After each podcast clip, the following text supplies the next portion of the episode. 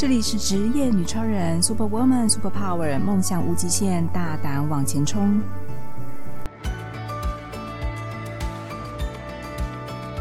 这里是职业女超人，Super Woman，Super Power，梦想无极限，大胆往前冲。我是主持人方糖，非常呢欢迎大家收听这一节节目。这一集呢，我很想呢跟大家安静的读一本好书，所以我今天想要跟大家分享的是《重启人生》的这一本书。你是不是在现在的生活当中总觉得茫茫然不知道所措呢？也许你已经工作了好几年，每天上班超过八个小时，坐在办公室里望着窗外的天空，还是不确定自己是否可以找到人生的目标和意义。每天除了上下班，除了工作赚钱养小孩，你的生命还有其他不一样的选择吗？如果你已经年过四十，人生半百了。体力也已经不如以前年轻的时候了，你是不是该为接下来的退休人生的下一步好好想一想？但你做好准备了吗？这集我想要跟大家分享我最近正在阅读的这本书，叫《重启人生》。这本书是达赖喇嘛跟欧普拉都非常推荐的一本书，更是《纽约时报》畅销版第一名的书。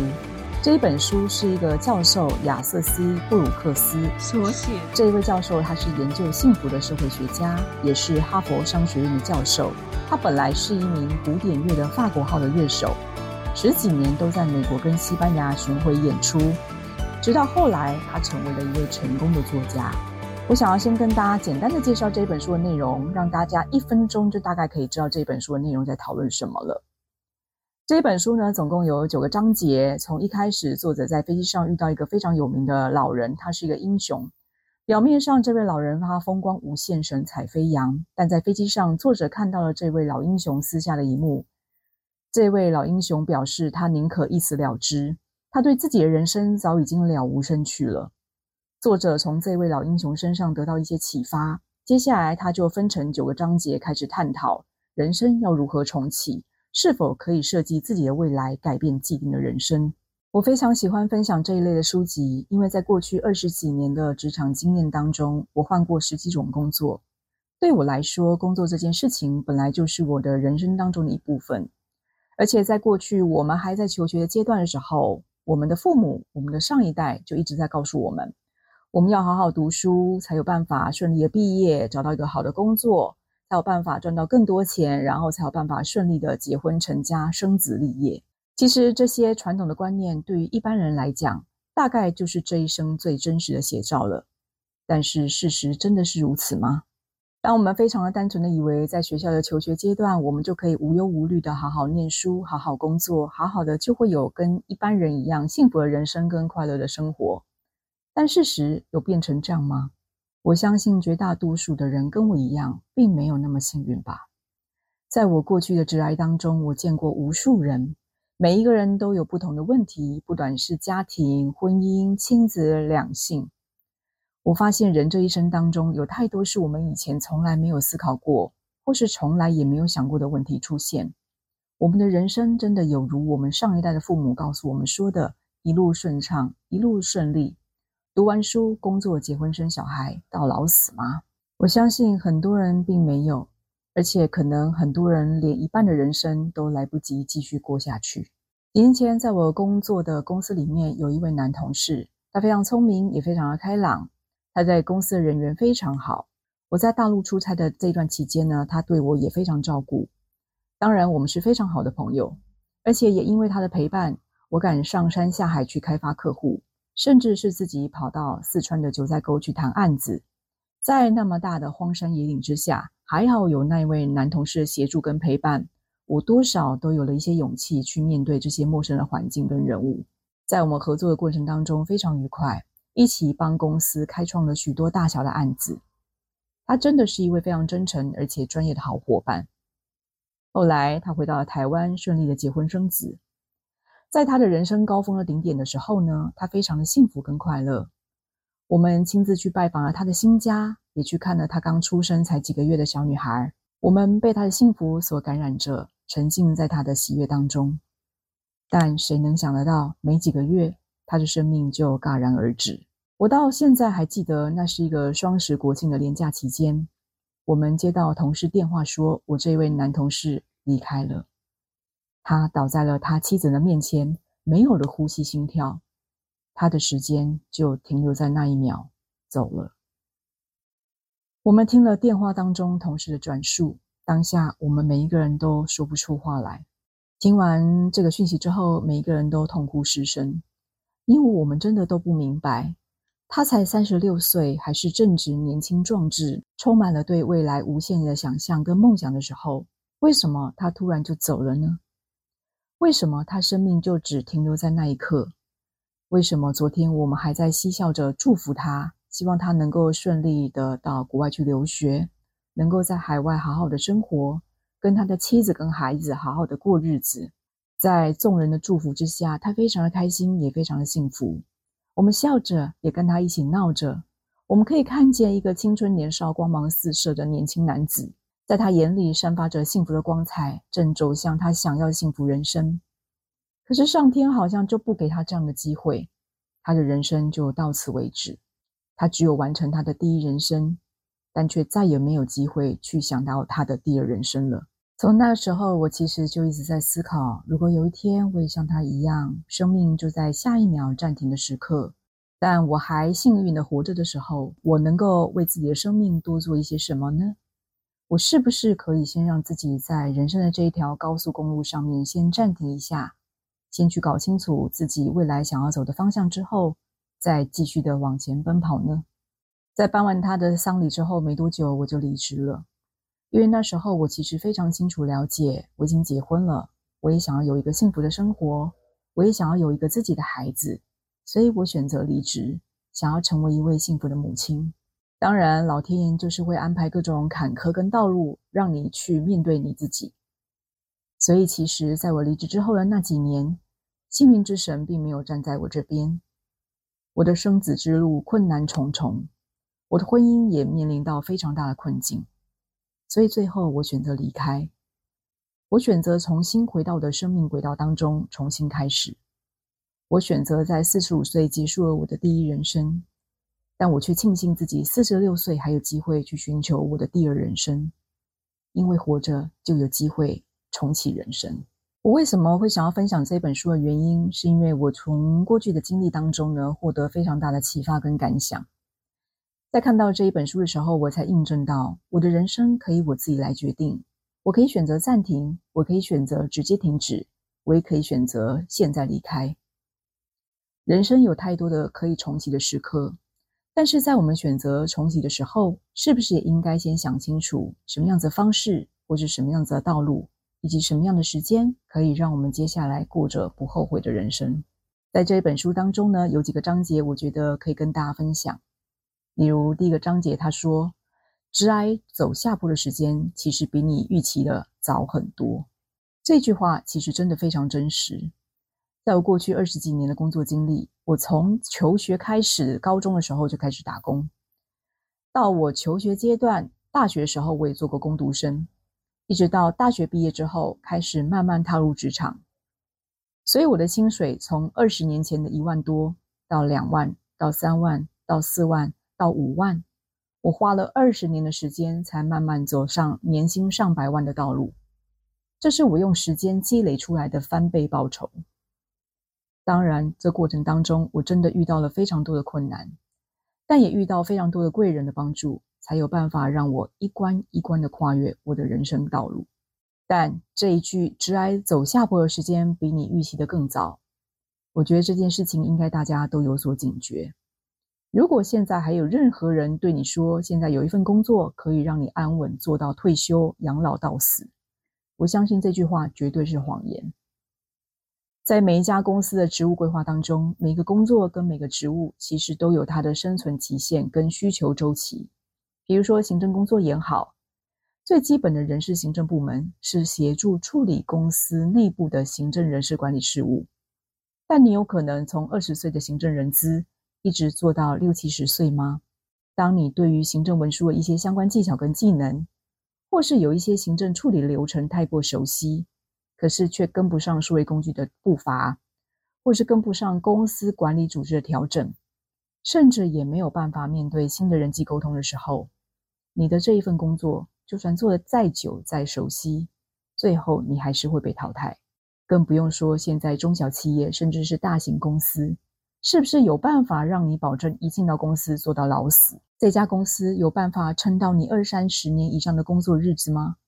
其实这件事情就相当的不容易了。所以没有一个工作可以保证你进去之后就永远不会换工作，也不可能有任何一个职务可以确保你一辈子都做一样的事情，不需要更新进化你的专业技能。在我过去二十几年的工作经验当中，其实很多工作是可以主动选择，有些却是被迫选择。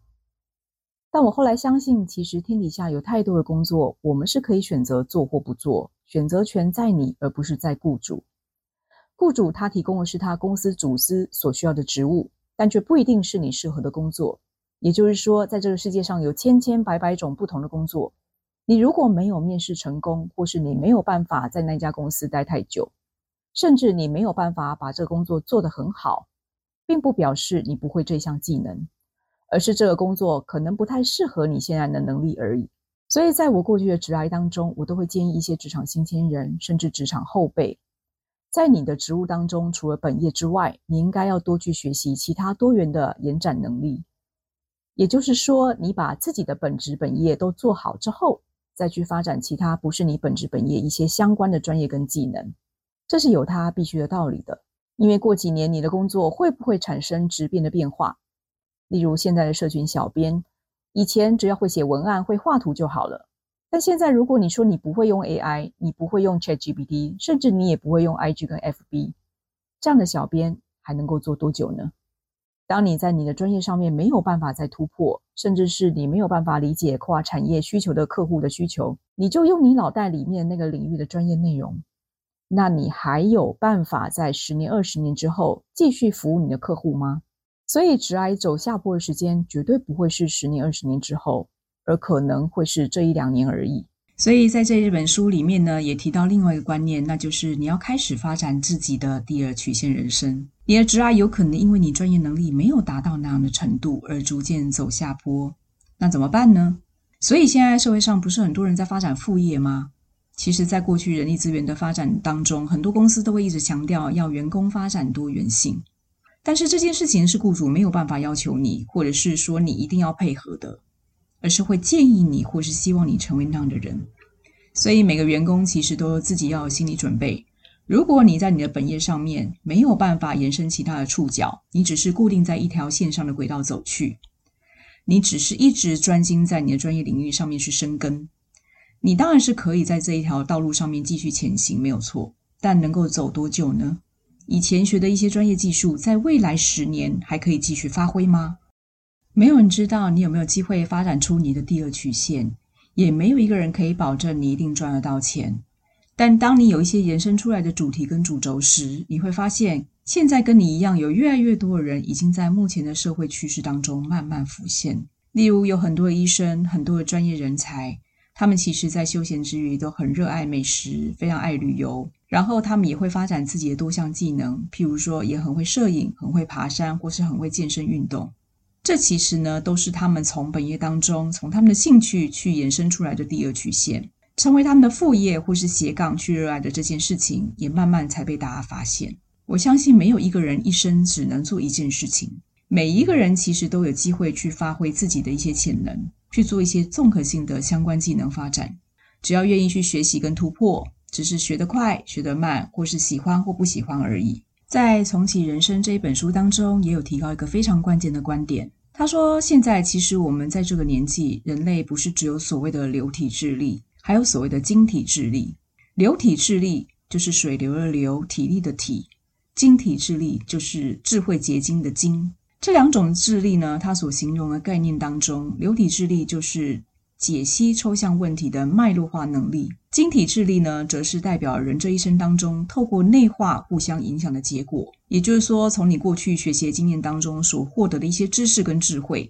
讲的比较清楚一点，就是流体智力就是你过去读书、求学或者工作的经验当中学习到的一些专业的基本技能，这是用你天生的一些脑力跟天赋来学习的一些内容。所以在你年轻的时候，有办法提出一些大量问题的分析，或是做一些整合跟运用的时候，但是这样子的一个流体发展智力的曲线，一直到四十岁左右呢，会开始逐渐的往下滑。也就是说，四十岁之后，你如果还是在靠你天赋的脑力来解决跟分析问题的这件事，能力会越来越低。如果你的工作这个职务，它只靠你用脑力在分析跟解决问题，那你可能过了二三十年之后，会逐渐的往下衰弱。所以我相信很多人可以观察到，很多高科技业的工程师，其实呢，在他们工作最高峰的时候，就是在毕业之后这二三十年，一直到他们四十岁左右开始成为一个中高阶主管，后续就会慢慢慢的往后面去做经营管理的工作了。因为他们的天赋、智能的脑力，其实已经远远不如刚毕业时候进来的年轻人，而且在体力上面也一定比不上他们了。那如果你是依赖这种脑力技能的人，在你的工作上面维持你的一些专业能力，你可能就要提早去开始规划，在你四十岁之后呢，你可能必须要惯着用你的晶体智能这件事情去创造你的第二曲线。也就是说，人有两种智力。但高峰出现在不同的阶段，所以你可以重新在设计你的职涯过程当中，在你的流体智力最高峰的时期开始去预备你的晶体智力的伏笔，展开你的第二人生。所谓晶体智力呢，就是运用过去你在脑力所学到一些流体智力的经验、知识跟技能，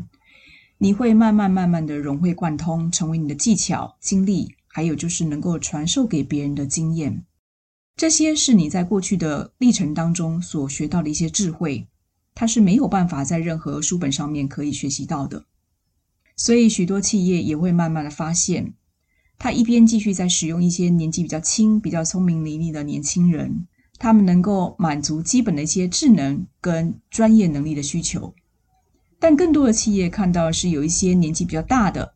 他是透过他的晶体智力，也就是说他的经验跟智慧。来帮助这些企业更好的统合资源跟管理，就好像之前我们看过一部电影《高年级实习生》，劳勃·迪尼诺跟安海瑟薇的对比就是一种写照。所以呢，用晶体智力这件事情被越来越多的企业更加重视，因为这些绝对不是可以学习得来的，它是过去的时间所积累下来的智慧。如果你今天已经到达了四十岁以上的流体智能的高峰之后，你可能要开始慢慢去规划。未来你在用你的晶体智力的这一条道路，因为它能够运用你前面所学的一些专业知识的分析能力，或者一些解决问题的能力，开始来布局你接下来的一些整合资源的这样的经历。接下来呢，在这本书当中也有个非常关键的重点可以跟大家分享一下，在它的第八章当中呢，有一个章节叫“化脆弱为力量”，你不用再担心你是冒牌者症候群，而是要大胆去冒险，接受失败。你才有机会深度的跟其他人连结。我相信现在很多人想要做个人品牌，或是想要成立自己的事业的时候，最担心的一件事情就是叫冒牌者症候群。其实我们在各种文章跟媒体的报道当中也有看到，很多人很担心自己不够专业，自己没有功成名就的成就，也没有年薪破百万、千万的收获的时候，担心自己不够优秀、不够好，所以他不敢去分享，也不敢告诉别人自己获得了哪一些收获。担心自己被看破，自己不够优秀、不够专业、不够好，这就是冒牌者症候群。那作者在这一本书当中呢，就把他自己的故事说出来。他说，他只是一个花了一万美元就取得远距教育的大学学历，他并不是一般人想象中正统的大学，所以他也非常担心外面人怎么看待他的学历而轻视他。他说，当然没有人愿意把自己的弱点暴露出来。也没有人愿意会告诉别人自己有多不对，或是自己的软弱，甚至是自己的缺点。可是作者却认为，你如果去分享你的脆弱，才有可能有机会带来更深度的人际连接。所以呢，他也是因为这样让别人知道了他的学历，反而他有机会认识更多跟他一样的经历的这些人，跟他交流，他也才因此收获到更多的帮助。这件事情其实也让我非常有所收获。很多人呢都习惯在脸书上面看到别人很幸福、快乐跟精彩的生活。当然呢，我相信大家都一定会把自己最好的一面、最漂亮的照片，或是看过最美的风景分享出来。我相信大家都很愿意去分享自己所感受到的一切的幸福跟快乐，但却有极少人敢于把自己的软弱或是错误，甚至是失败跟挫折的经验分享出来。可是这几年，我也慢慢发现到，如果有人分享这样的经历的时候，通常会获得别人更多的共鸣，或是鼓励，甚至是关注，所以不见得都会是一种轻视或嘲讽。我相信呢，很多人不是在分享同情，也不是在分享虚伪或是软弱。可是，当有人愿意分享他脆弱的同时，也能够引起别人的同理心。所以，当你愿意敞开自己，分享自己的一些软弱的时候，你才有办法让人家知道说，原来你并不是十全十美的人，你也不是完全没有任何瑕疵。因为我们都是人，我们不是神，人有人性的脆弱。所以我跟你一样，我也会犯错，我也是不完美的。我相信很多人愿意分享自己打扮的光鲜亮丽，都是正面、积极、快乐的时候。没有人会相信这样的人也会软弱无助。但是你有没有发现，很多社会新闻，我们都可以看到一些在台面上面非常正面、积极形象的人，但过没多久，却听到他自杀、或得忧郁症，甚至长期受困在某一些痛苦当中无法自拔，最后只好用自杀的方式来解决他自己的问题。这些当然都是我们外人没有办法想象的，因为他看起来完全不是这样。但是因为他不愿意把自己的软弱告诉别人。所以最后，他只能够去承受这样的痛苦，去结束它。所以，如果你想要跟别人有更多的连接，那可能你可以试着去告诉别人，你有哪一些需要别人帮助的地方。因为你也不是那么完美，你也不是那么专业，但是你愿意学习，你也愿意分享给别人。我相信可能会有更多人跟你一样是感同身受，他愿意互相跟你一起鼓励跟交流的。这本书最后的一个章节，我觉得也蛮有感觉的。作者说：“你要在落潮时学会抛竿。你最大的人生转变不一定是危机，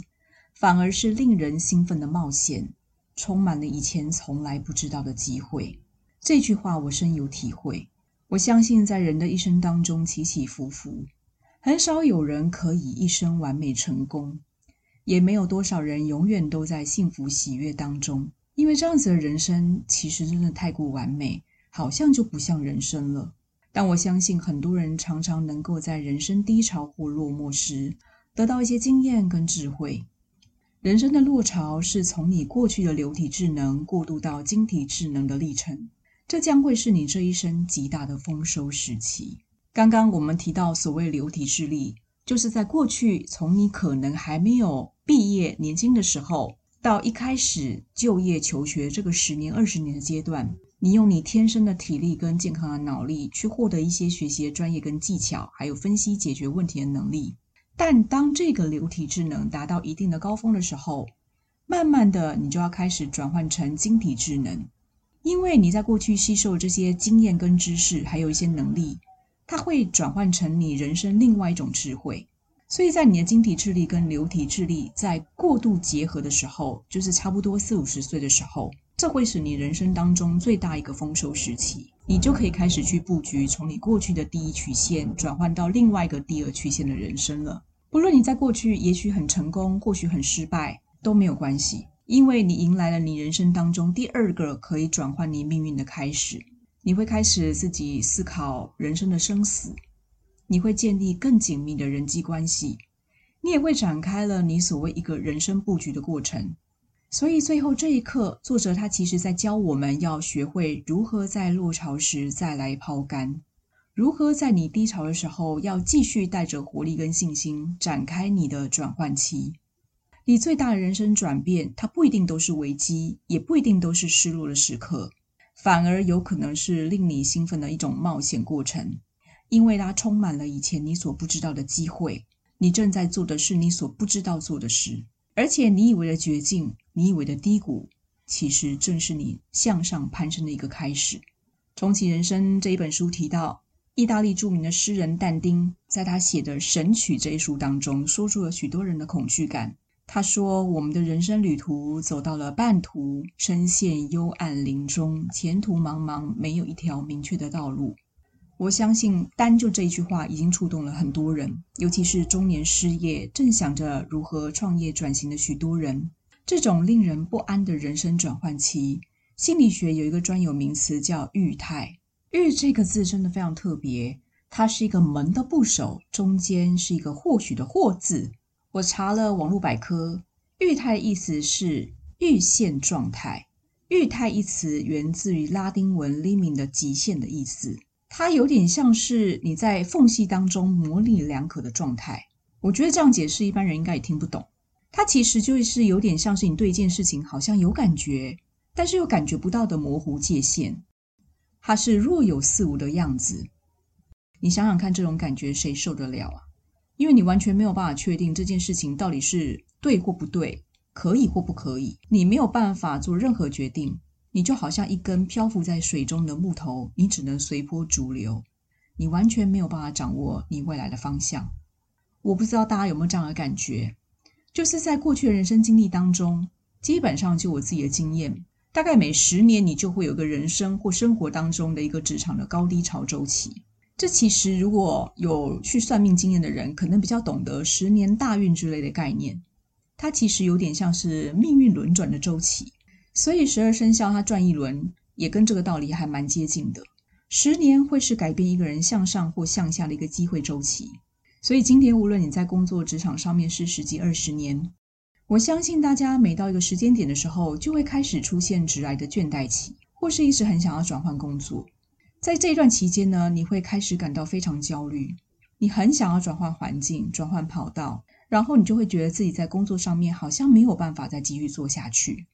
其实这时候呢，会有一些人生很大的转折点，也代表了你的选择性跟机会到了。我不知道大家记不记得十几年前，《天下》杂志有出了一期报道，非常红的关键字叫“壮游”。那时候台湾正因此兴起了全民旅游的时刻。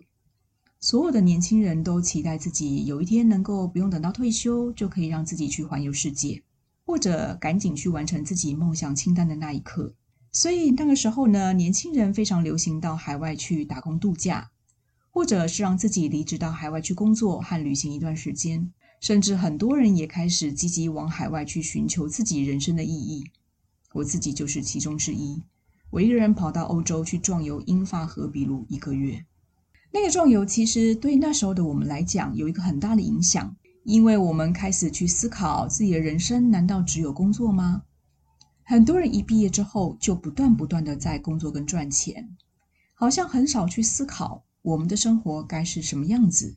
我们的人生它的意义到底是在追寻什么？所以当我看到那一本书的时候，我才发现到原来全世界有这么多的人都在思考，透过壮游，透过旅行。透过一个人去尝试不同的陌生领域，其实可以让我们获得更多的思考空间和人生的经历。我也开始去想，也许我们的人生是可以有其他选择的，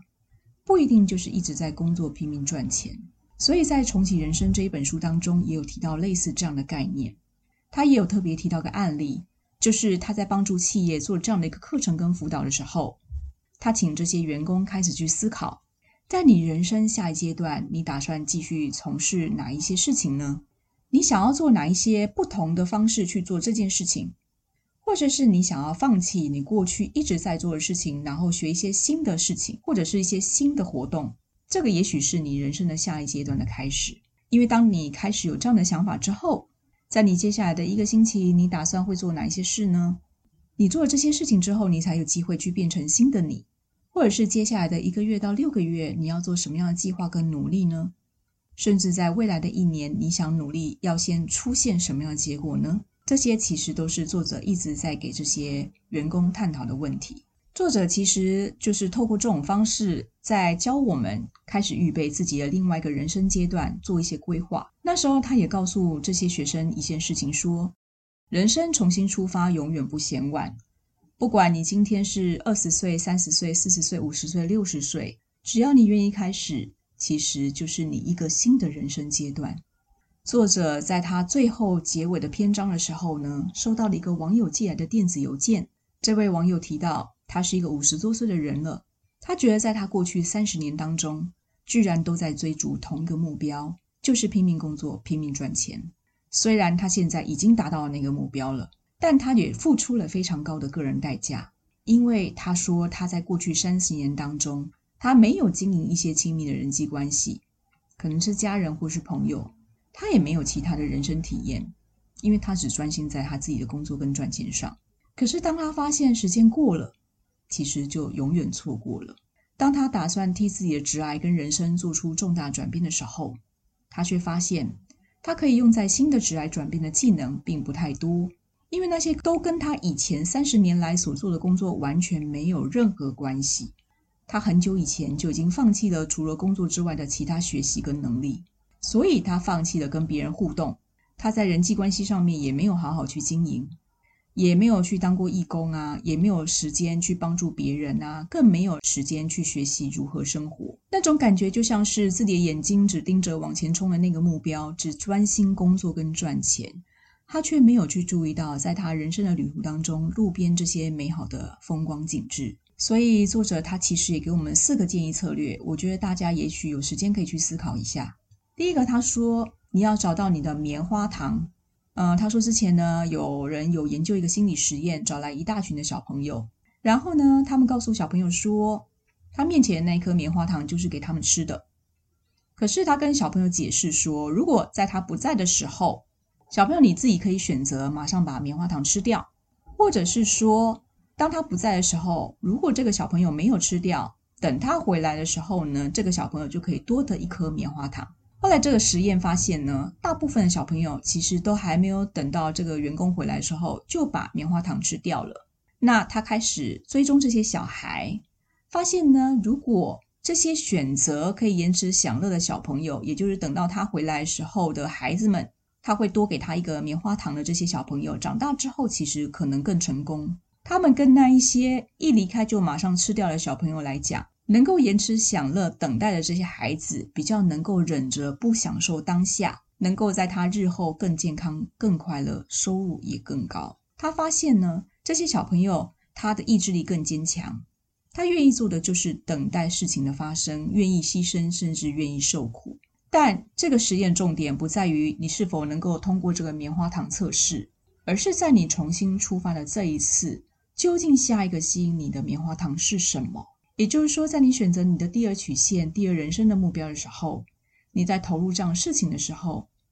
你知道自己到底要的是什么吗？这是第一个你要审慎思考的关键来源。第二个，他所提到的建议就是，工作本身就是一种奖励。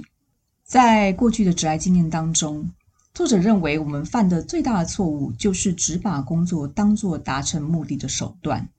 比如说，我们要一直工作才能够赚到钱，我们要一直工作才有可能晋升，我们要一直努力工作赚钱才有办法让自己更有钱，让自己的家人更快乐之类的。我们以为我们这样做，大家就会幸福快乐，但其实作者认为这是大家误会一场。作者说，其实大家都心知肚明，当工作只是达到你自己以为获取报酬的手段跟目的的时候，即使你真的拿到了这一笔钱，你也不会满足，因为你的目光已经放在了下一个目标上，例如赚更多钱，而且你永远会为了追寻这些目标，也就是说，你只会继续不断地追求金钱的成长，你就会让自己习惯有这样的一个目标成为你的奖励。这里有一段话很经典。作者提到呢，有一段话很经典，是思想家爱默生在一八四一年的散文当中有写到：“我待在家里做梦，想着如果人在那不勒斯，在罗马，我就能够陶醉在美景里头，忘却忧伤了。”于是，我开始整理好行囊，漂洋过海，终于在那不勒斯醒来。但残酷的事实却如影随形，陪伴我的依旧是逃离的那个我，那个忧伤的自我。一点也没有变，所以你要去找到你在做这件事情投入的过程当中，你期待获得的奖励是什么？也就是第三个重点。第三个重点就是你要尽可能去做你觉得最有趣的事情。作者提到，他们呢曾经在二零一七年的时候，在德国跟美国有做了一项调查，他们设计出一份关于工作热情的问卷，比较了两种人的工作满意度。一种人呢是以工作目标就是乐趣为主。另外一组人呢，则是想在工作中找到意义。结果他们却发现，比起找到意义这一组，期待工作他有乐趣的人，对工作可能比较没有热情，换工作的频率也比较高。结论就是，你必须要尽可能让你自己感到有兴趣的东西，让它一直让你能够保持那个热情，也带有一些意义。也就是说，你要去思考，你现在正在做的这件事情，这个工作是否让我感到有兴趣？你现在正在做的这件事情，对你来讲有没有意义？是让你感觉沉浸在快乐当中、幸福喜悦当中，还是你是乐于去做这样的分享？如果你完全没有兴趣，你会觉得非常煎熬，你会做不下去的，因为你没有办法坚持。因为对你来讲，这可能不是一种享乐的过程，而是一个工作而已。我觉得有点像是之前大家也很流行讲心流这件事情。你如果有发现自己很喜欢做一件事情，就算没有回报，你也可以继续做的乐此不疲，甚至忘了时间，那就是你的心流所在。你可以用这样的方法找到你的新棉花糖。第四个重点呢，作者建议我们转换跑道的时候呢，你不用走直线。很多人对成功是上瘾的，以为呢说他这一路上一路顺风，从二十、三十、四十岁都能够一路事业成功、工作幸福，然后可以赚很多钱，然后可以一路成功到底。但是我相信这样的模式其实也不太能够适用到每一个人身上。更何况大多数的人都不太可能成为那样子的人。也就是说，直癌模式不是只有一种。他不可能一路到底。像我自己，其实就转换了十几种工作。那我在选择职业规划的时候，老实讲，我也没有办法做选择，因为那时候就想说，只要有工作、有钱，什么工作我都可以做，不管是系统的啊、企划的啊、业务啊、行销啊，只要雇主愿意给我机会，公司他愿意用我，我其实没有在规划自己的道路，说一定要走哪一个方向，而是机会给了我，我就承接下来。所以我本来就没有替自己制定我一定要往哪一条道路走的直癌，但哪一种最好呢？在直癌的早期，也就是说，如果你在第一曲线的时候，如果你有一个主题性的工作职能，比如说你是技术本职，你是资讯工程背景，或是你是经济金融背景的本业，如果你有这样专一主题性的工作职能，你专心去发展会对你来讲比较专注，也就是比较简单的一种发展方向。可是，当你逐渐成长你的技能跟专业能力的时候，你要开始去想一想，你未来所需要的专业有可能是复合式的，也就是说，你必须运用你过去的智力跟经验，转化成一个新的机会跟新的可能。如果你可以通过刚才这几个过程当中顺利达到最后这个阶段，你就可以度过你的转型期。作者提到，在藏传佛教里面有一个叫中阴的概念，中间的中，阴阳的阴。也就是介于死亡跟重生的存在状态，其实跟刚刚所提到的玉态也很像。在《西藏生死书》当中所形容的“中英”这句话，就是要你跳进悬崖边的那一刻，你知道你跳下去就自由了，但是要跳下去，你要有多少勇气？不过，你如果真的跳下去了，你很快就能够经历那个过渡期，表示你就重生了。也就是说，如果你愿意舍弃你过去所积累的一切。你愿意放下所有，重新开始，你也许就正在一个新的转型过程中。虽然你不确定你是不是能够重生，但这样会带来痛苦还是快乐，你应该自己也已经心知肚明。如果你已经想清楚了，作者就说：“那就都别想了，就勇敢跳吧。”最后，作者也用了六个字送给大家：用物、爱人、敬天。这六个字，我相信大家一定各有一番见解，而且这一本书里面充满了。很多东西方哲学跟思想的精华，欢迎大家直接去购买这一本书，好好品味一下书内的智慧结晶，也许会对你的人生有更大的收获哦。非常感谢大家耐心的听完这一节节目。这是呢，我希望透过说书这样的一个内容，可以分享给大家一本好书。也欢迎大家呢，如果对这一本书有任何的心得想要分享的，都可以留言给我。如果呢，你今天也想要了解你的第二人生要怎么规划，或是你对个人品牌也有一些想法的话，欢迎大家呢可以在下面表单填写预约一对一的咨询服务哦。非常感谢大家收听这节节目，期待职业女超人能够为大家带来更多关于身心灵及女性成长发展的更多知识跟分享。谢谢大家，下一集见喽！如果你也想说说你在职场上的各种神奇经历，或是你有令人惊叹不已的人生冒险故事，职业女超人邀请您来与我们一起分享。欢迎踊跃报名，接受我们的采访，陪我们喝杯咖啡聊一聊哦。